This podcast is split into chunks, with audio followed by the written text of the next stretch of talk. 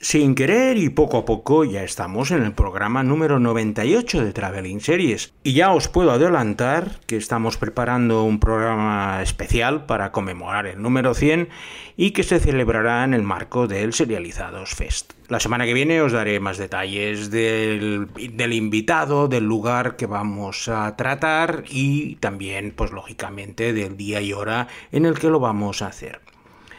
Pero hasta entonces, pues vamos a seguir nuestros viajes, ya estos 98 destinos que hemos visitado por a lo largo de todo el mundo, donde hemos estado en lugares lujosos del primer mundo y en otros sitios, pues nos hemos ido a países pobres que han sufrido grandes guerras civiles, como es el caso del país que vamos a visitar hoy,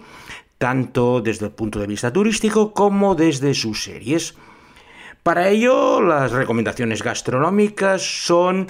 un eh, estofado de casaba, que son unas hojas de una planta similares a las espinacas, que es la planta típica de este país y que se cocina pues con especies y con el animal que tengan a mano, sea pescado, cabra, lo que sea, lo ponen todo en un pote, hace una especie de potaje, ese estofado que os he dicho, y es la comida nacional del país. Y para beber una bebida de estas que levanta un muerto que se llama pollo con Y, que es el resultado de fermentar eh, la caña y el azúcar de palma, que es lo que tienen disponible. Porque hoy con Travel Series con Lorenzo Mejino nos vamos a visitar Sierra Leona.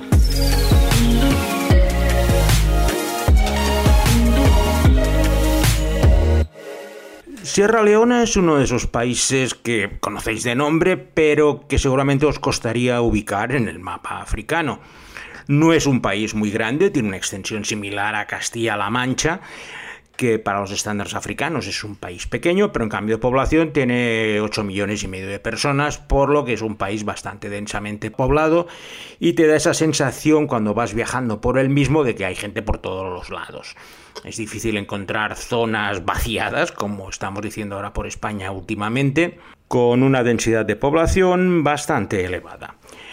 Seguramente a muchos de vosotros solo sonará Sierra Leona por una brutal guerra civil que tuvieron en la primera década del siglo XXI, en una de esas guerras civiles olvidadas. Y en este caso eh, la cuestión económica era muy importante ya que lo que querían era controlar las zonas diamantíferas que existen en Leone en bastantes lugares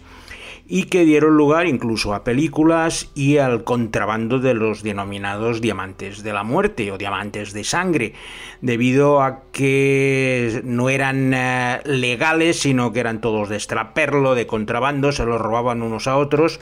y obligó un poco a la gente del comercio internacional a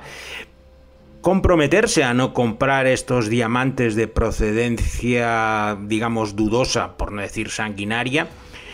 Y al final estuvieron como 10 años de guerra civil donde, pues como siempre los civiles fueron los que más sufrieron y hubo gran número de bajas por todos los lados. Y no deja de ser una lástima, puesto que en la historia afroamericana, Sierra Leona junto con Liberia juegan un papel muy importante puesto que fueron las primeras colonias fundadas por esclavos que partieron de Estados Unidos o de Canadá. Después de ser esclavizados, muchos de ellos en África, hicieron el viaje a las plantaciones de Estados Unidos y algunos de ellos, a finales del siglo XVIII, consiguieron eh, emanciparse o la libertad y primero formaron algunas poblaciones en, eh, en Canadá y en Estados Unidos, y posteriormente su sueño era volver a su tierra natal y mediante fletar unos barcos consiguieron volver. La primera ciudad fue Monrovia, que es la capital de Nigeria, y la segunda precisamente es Freetown, que como su nombre indica es ciudad libre y que sigue siendo la capital de Sierra Leona.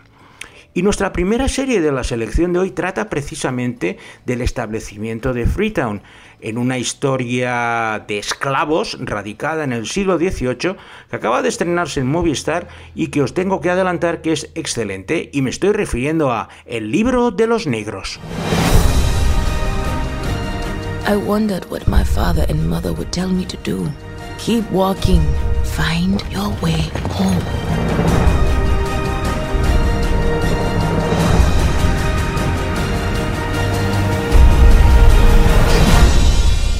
Libro de los negros o The Book of Negroes, que es su nombre original, narra la historia de Aminata Diallo, que empieza en el momento en que es raptada por los traficantes de esclavos en su pequeño poblado cercano a la costa de Guinea. Aminata procede de una estirpe de contadoras de historias y su madre comadrona desde muy pequeña la educó en este ancestral, demostrando una gran inteligencia y astucia que fueron capitales en su posterior supervivencia. En el primer episodio conocemos sus raíces africanas, con el trauma que supone su secuestro y hacinamiento en un barco para ser enviada a Carolina del Sur y ser vendida al dueño de una plantación en vísperas de la Guerra de Independencia estadounidense a finales del siglo XVIII. Su trayectoria vital está plagada de incidencias y larguísimos desplazamientos y nos muestra muchos aspectos de la esclavitud que son desconocidos para la inmensa mayoría de nosotros. Tras la Guerra de Independencia consigue ser liberada y huye a Nueva Escocia, en Canadá, para formar una colonia de negros liberados, pero que en el fondo lo que desean es fletar un barco para volver a África. Cuando lo consiguen, vuelven a África y fundan la ciudad de Freetown, la que es ahora la capital de Sierra Leona, que fue, como ya os he indicado antes, la segunda ciudad eh, de esclavos americanos fundada en África tras Monrovia. Destaca en la serie la interpretación de Anthony Ellis, que es una verdadera maravilla y que le dio a su aminata una profundidad que pone la piel de gallina. Si estáis pensando en raíces, no es una mala idea porque es una especie de versión canadiense, la serie es canadiense de raíces, pero el recorrido de, de Aminata con ese final en Sierra Leona la hace una selección ideal para iniciar nuestro viaje por las series de Sierra Leona. No os voy a engañar, Sierra Leona no es uno de los destinos turísticos principales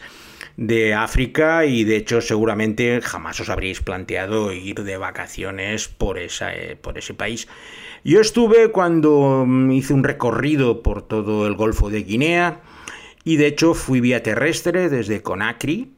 Guinea-Conakry, que ahora ha tenido un golpe de Estado, hacia Sierra Leona, hacia Freetown, cuando había finalizado la guerra civil, hace unos 10 años. Y de allí proseguí mi viaje para Liberia, que ya os explicaré en otro, en otro capítulo de Traveling Series. Freetown es una ciudad, sí que es una capital, es grande, tiene muchísima gente, pero no tiene apenas mucho atractivo, es como una aglomeración de casas sin urbanización alguna, bastante polvorienta en casi todo en casi toda la capital, excepto lógicamente los barrios gubernamentales y de las embajadas, donde la cosa está un poco más cuidada, pero no es muy agobiante, no es como Abidjan o Dakar, por poneros unos ejemplos de capitales africanas sino que todo es bastante tranquilo, la, cosa, la, vida pasa, la gente va haciendo sus cosas, los mercados en plena calle. Una ciudad africana normal que al ser capital pues tiene más eh, alicientes que otros lugares, pero tampoco es digamos un destino como para perder unas vacaciones ir allí de forma exclusiva. De hecho, lo mejor de Freetown es ir a las islas cercanas puesto que al, al ser un puerto muy importante, los manglares que la rodean han permitido la creación de unas islas, entre las que destaca la isla de Buns, que es la típica isla como la de Goré en Dakar, donde los esclavos eran seleccionados y preparados para viajar al océano, un poco como una estación de triaje, perdonadme la expresión. Ahora se ha convertido en un museo para poder comprobar los horrores de esta, de esta práctica esclavista que asoló toda esta zona del Golfo de Guinea durante los siglos XVI, XVII y XVIII. Y es fácilmente accesible con un viajecito en barco desde el propio Freetown, vas por, por el puerto y se te ofrecen todo el mundo a que te lleve con su chalupa a ver la isla de Buns. Al ser un gran puerto natural, pasear por Freetown y subir a las montañas que la rodean te permiten tener unas vistas impresionantes. En mi única visita lo primero que hice para tener un poco de orientación fue subir al pico Leicester, que se encuentra situado entre el Océano Atlántico y las montañas cercanas y que produce ese refugio natural que es el puerto de Freetown. Y de allí además hay una preciosa carretera que a través de las montañas te lleva a las primeras ciudades criollas, que son casi de 1800, como Leicester, Gloucester y Regent, unos lugares realmente que te retrotraen en el tiempo a las épocas de la fundación de los esclavos que llegaron allí. Y una serie local que quiere tratar estos temas mostrando las tradiciones seculares de Sierra Leona es la que va a ocupar nuestro segundo lugar en la selección de hoy y se llama Serra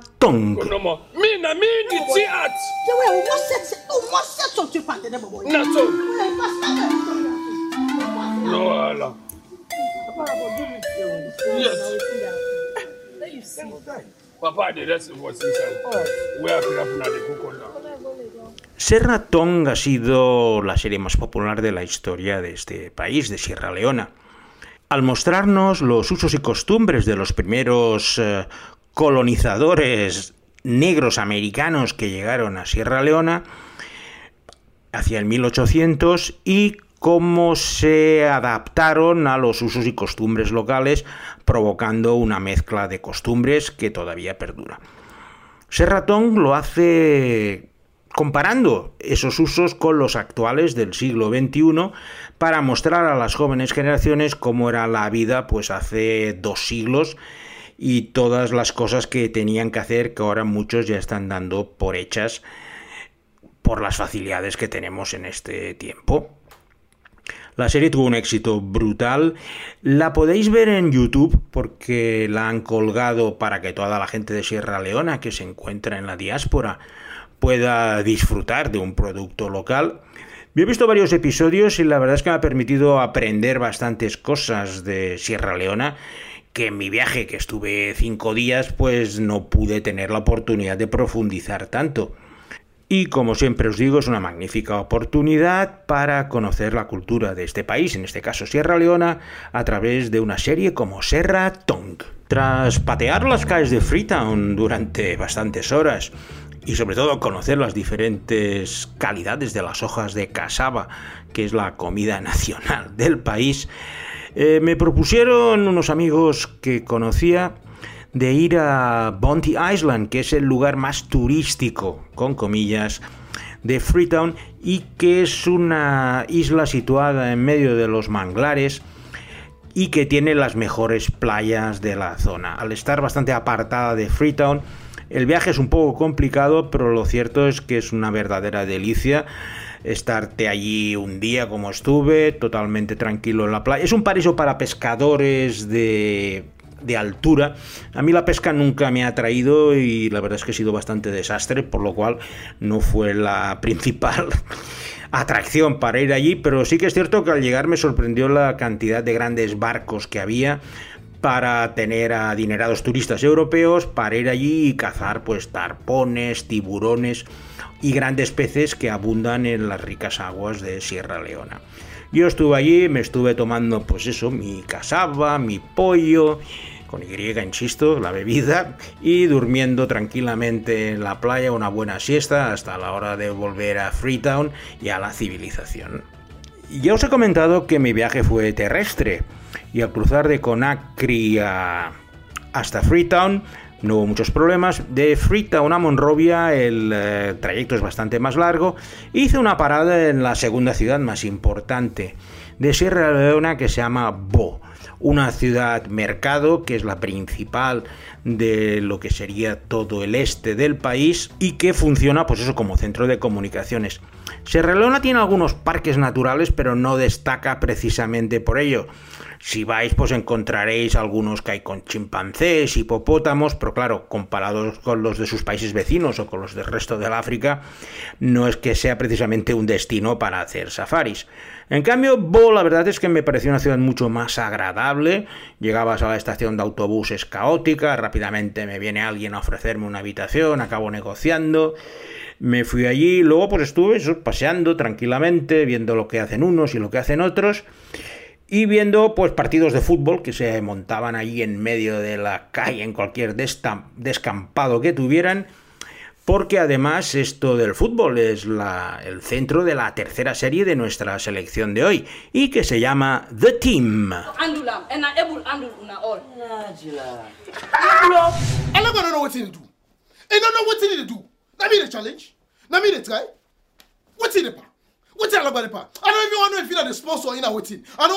The Team es una historia sobre un equipo de fútbol que se llama el Poda Poda Fútbol Club y nos cuenta la historia ficcionada de los jóvenes que juegan en el equipo y que reflejan toda la diversidad regional, étnica y religiosa de Sierra Leona. The Team no duda en tratar temas tan delicados como la reconciliación después de la guerra, con jugadores que han luchado en bandos opuestos durante la guerra civil, el tema del SIDA, que es otro de los grandes problemas de esta zona africana, también el tema del ébola que atacó Sierra Leona a principios de la década del 2010 y otras historias como pues el machismo, el empoderamiento de las mujeres pero siempre con el objetivo de mostrar que si los jugadores deben estar unidos para conseguir marcar goles. Y de esta manera lo que quieren hacer es concienciar a la gente de Sierra Leona que deben olvidar sus diferencias y empezar a trabajar de forma unida, tanto desde un punto de vista responsable como aprovechando toda la diversidad que tienen, igualdades de género y participaciones de las mujeres para conseguir que el país avance y salga de los grandes problemas que le causó la guerra civil desde el punto de vista humano y sobre todo económico. La serie es muy voluntariosa, funciona a nivel de mostrar toda esa amalgama de gente que vive en Sierra Leona y no deja de ser una iniciativa interesante para que la gente de este país pueda conocer a muchos de sus semejantes porque en estos lugares casi siempre están muy cerrados en su propio núcleo y no deja de ser una manera de abrirse a otros lugares. La guerra civil, eh, las sequías y las complicadas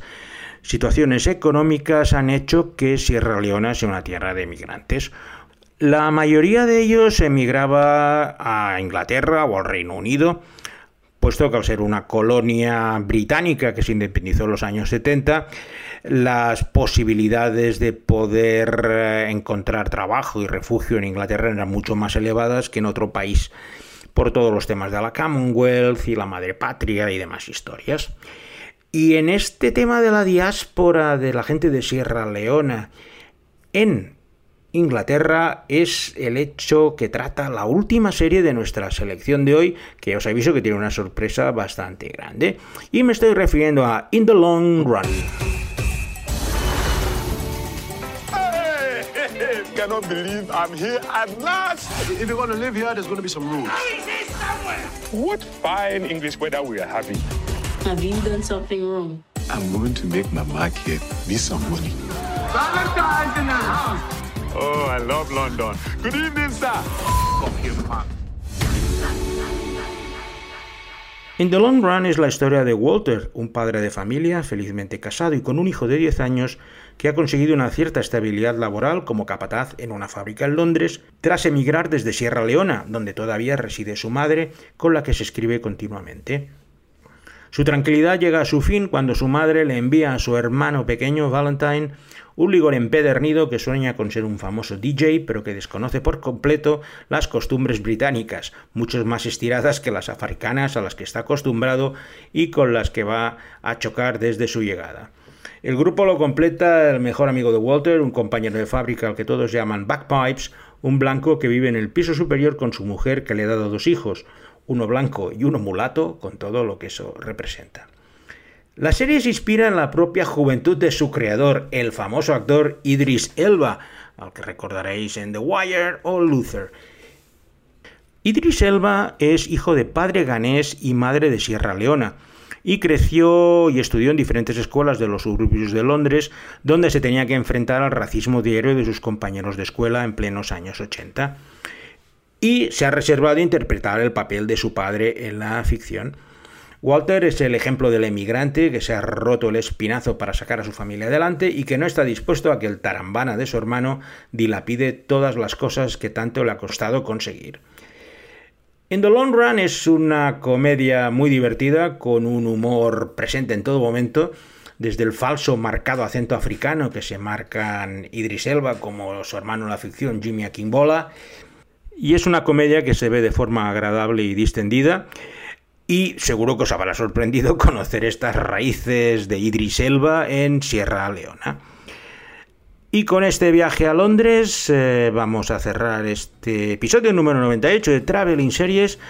agradeciendo la presencia al pie del cañón, como cada semana, de Alberto Olaya, que se encarga de la selección musical y la producción final.